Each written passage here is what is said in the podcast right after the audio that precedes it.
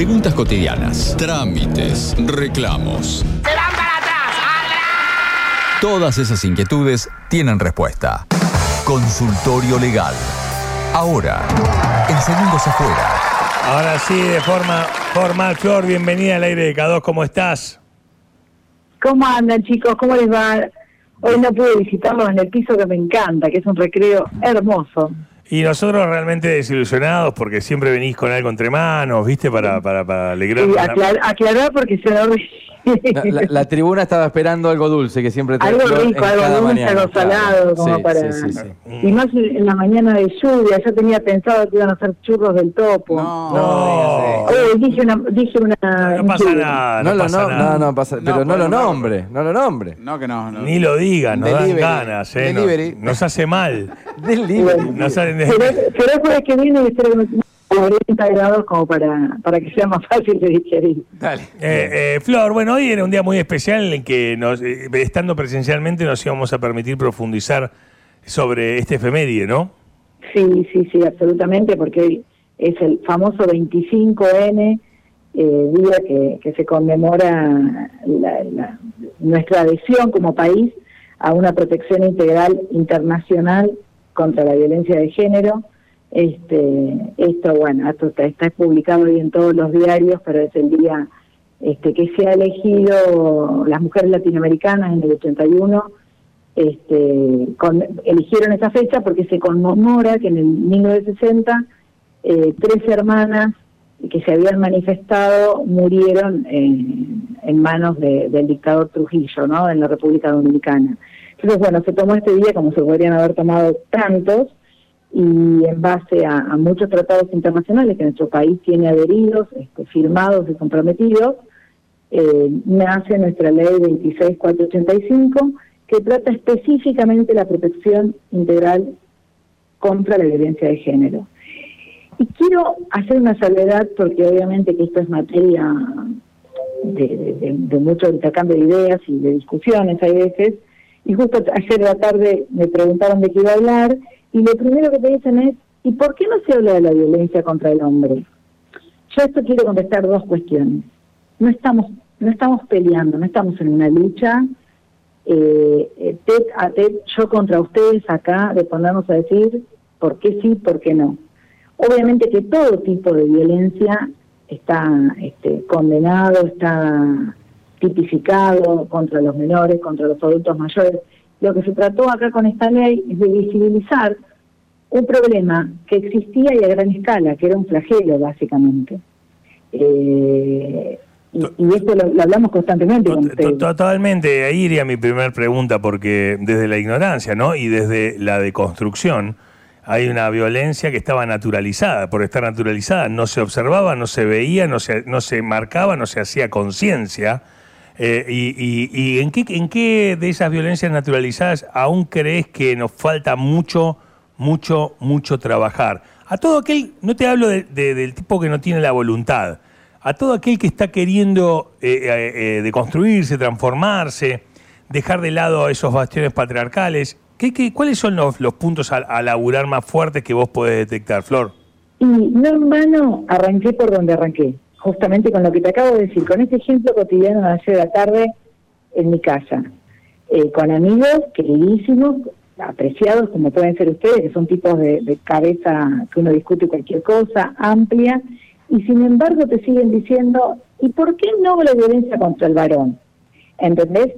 Creo que hemos avanzado muchísimo, yo soy siempre de mirar el vaso medio lleno, y, y dónde y, y con qué ejemplo eh, digo este fundamento lo que estoy diciendo con que hoy si miramos un sketch del gordo porcel de hace 20 años que yo me los acuerdo y me crié con eso en mi casa y con el dedo no nos causa gracia.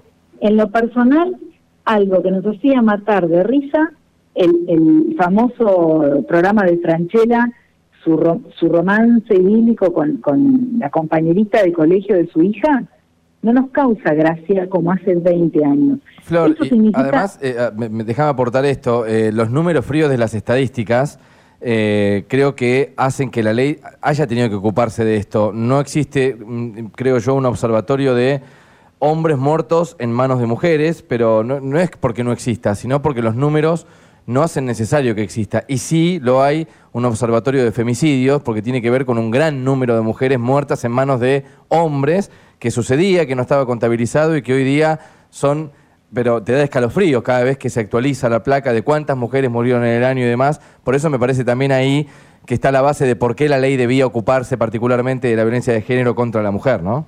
Absolutamente, absolutamente. Y agrego algo, algo con respecto a esto. Entonces, cuando eh, termino el concepto, cuando Leandro me dice, bueno, ¿por dónde tendríamos que avanzar más? La ley está muy bien, los, los medios gubernamentales, eh, no partidarios, gubernamentales y desde los partidos políticos también, van avanzando y esto lo vamos notando con los cambios, ¿no? Siempre hay que mirar como dos años para atrás donde estábamos y ver lo que se avanzó hasta en lo personal, uno hacer un examen de conciencia y darse cuenta de lo que avanzó, ¿no? Esto me hacía reír y dos años después ya me parece un, una, un demodé, una, una desubicada, una, una cosa desubicada. Cuando vemos una publicidad que sigue usando a la mujer como objeto, este, ya nos, nos, nos cae mal, nos, nos, suena mal.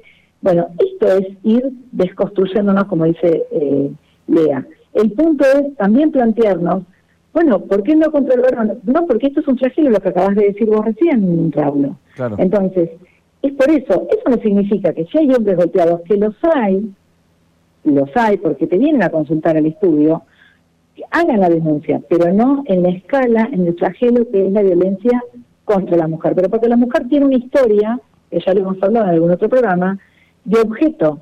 La mujer viene de la antigua Grecia y posteriormente de la modernidad, siendo un objeto, como un mueble, como un sillón, como una mesa, como se la negociaba. Entonces, ya su historia es diferente claro. a donde se paraba el varón. Eh, respecto a Flor, eh, te consulto a lo, a lo, técnico, a lo práctico, de, de, qué cambió a partir de esta ley de, de protección contra la violencia. Digamos, ¿qué, ¿qué, qué, era lo que pasaba antes que ahora a través de esta ley no sucede en la parte legal argentina? Bueno, que la mujer antes iba a una fiscalía o comisaría, más allá, de, vamos a hablar de lo que pasaba en la práctica. En la práctica generalmente la, el funcionario que la atendía le decía, bueno, pero fíjese, la familia, bueno, capaz, uno discute tanto en la pareja. ¿Y usted qué hizo? ¿Y usted qué hizo para hacerlo Claro, enojar? bueno, sí. Entonces siempre se juzgaba, se, se prejuzgaba y se la mandaba a su casa tal cual como había venido. Primera. Y así se la miraba desde los ámbitos judiciales, desde los fueros de familia. Bueno, esto ha venido un poco a decir, estas situaciones que yo te voy a poner adentro de la ley son violencia de género. Entonces no te pido vos, funcionario judicial, que las analices desde tu foro interno. Te, a tomar la denuncia y esto se va a analizar bajo la lupa de esta ley. Entonces, hoy por hoy vos tenés un problema de violencia doméstica, que hay muchísimos y la pandemia los ha venido a agravar, eh, la cuarentena, mejor dicho, más que la pandemia. La pandemia también en el sentido de que eh, esto está comprobado también que la violencia viene de frustraciones personales y, al perder el trabajo toda esta frustración eh, los maridos o las parejas la, la, canalizan a través de la violencia hacia la parte más vulnerable entonces la violencia doméstica de todo tipo psicológica, verbal, física se denuncia entonces se va a la comisaría de la mujer o de la familia si queremos que está en la calle 24 acá 24 y 87 y se hace la, denuncia por violencia doméstica. Entonces, esa denuncia directamente se toma y va al juzgado de familia y si el juzgado de familia entiende que aparte de un delito penal, porque puede haber golpes, también se desdobla en la causa penal. Y eso queda como unas lesiones en el marco de la violencia de género. Ta también hay violencia institucional contra las mujeres, cuando las mujeres son acosadas laboralmente, de manera sexual, o, son acosadas agresivamente en el marco de lo laboral, siempre se nos exige más, se nos paga menos. Esto no es algo que se le ocurre ni a Florencia Angeletti ni a cualquier otra que se esté expresando. Esto está marcado en estadísticas científicas. Eh, por hombres y mujeres. Te, consulto sobre esto porque me parece interesantísimo cada vez que lo marcan, porque uno cuando dice violencia cree que es un ojo morado después de una piña o una cachetada. Y, sí, y no... le, le, grabé, perdón, un, un videíto siempre para ponerle una cuota de, de de color. De artístico, Y bueno, caí, caí como de artista, sí, sí, sí. Eh, no, te, consultaba esto porque hay, hay muchas eh, maneras en las que se manifiesta la violencia y que muchas veces te diría hasta la víctima tarda un tiempo en darse cuenta de cuál es el límite, de, che, me, está Hay pasando dos, esto. violencias, hay dos violencias silenciosas. Claro, me, estoy sintiendo incómoda, pero no sé si es para denunciar o no. Es como, ¿y cu- cuál es ese límite? Eh, ¿Dónde estoy amparada por la ley, por ejemplo? El límite es que vos te sientas mal realmente, es lo que hablamos la, la semana pasada con la violencia digital. Claro. El límite realmente que psicológicamente vos te sientas mal y dejes de hacer cosas. Eh, si te pones esa minifalda que es una puta de mierda, no, este, no, no salgo con vos, y vos dejás de ponerte, de vestirte de esa manera. Si engordás tres kilos, te pego una patada en el culo y me separo.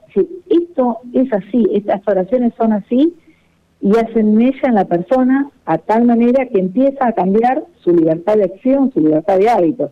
Y la otra silenciosa, muy importante, que está teniendo una visibilización terrible en la justicia, es la violencia económica. Ya sea que todo mi trabajo doméstico no se vea y que el proveedor considere que todo es suyo, porque trajo el dinero en efectivo, está, en este mundo capitalista el gran valor que le damos al billete, papel, y cuando la otra persona está poniendo también crear una familia, llevar adelante una casa, está haciendo un montón de trabajo no remunerado y que a la hora de, divorciarse, de, de disolverse, de disolverse esa pareja, se encuentran en la calle.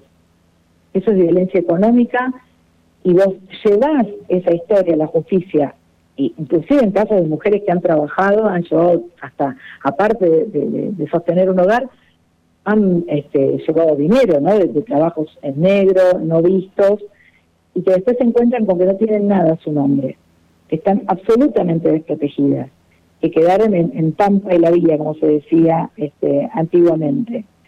Entonces, este tipo de violencias, más allá que se denuncien en la justicia penal, cuando uno va a hacer un divorcio en la justicia de familia o cuando va a separar su unión convivencial, uno le demuestra esta historia a los jueces del esfuerzo que uno puso de manera silenciosa y es reconocido.